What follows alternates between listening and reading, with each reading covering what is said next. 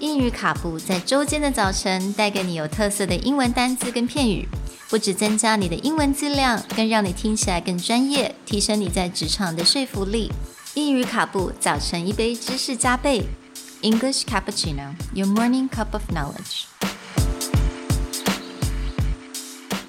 Good morning, everyone. Welcome back to English Cappuccino.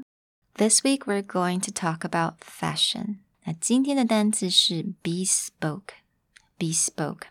So basically, it just means custom made. Okay, 也就是量身定制的意思。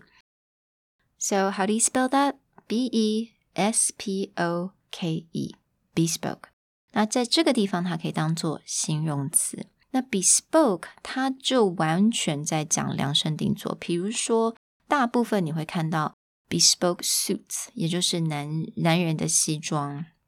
如果你到英国啊，尤其是在英国，发现它有非常多的 small tailor that does bespoke suits for men.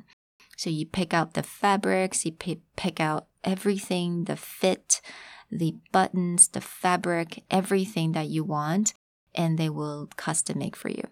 那现在其实也蛮多 bespoke fragrances。那 fragrances 就是我们的香氛的意思。 那 fragrances 的话，有可能就是现在有蛮多的店，它可以让你自己去选择你想要什么香气。You can select your own scent, what you want. Do you want floral? Do you want something that is a little bit more bitter, more manly, or more feminine?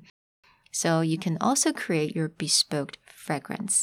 如果大家想要多了解怎么样去形容这种香气的单字的话，我也可以来再做 一整个礼拜的单元。So if you guys want that, make sure to go to my Facebook and just let me know. So I hope you guys enjoy the word today. Bespoke. I'll talk to you guys tomorrow. Bye.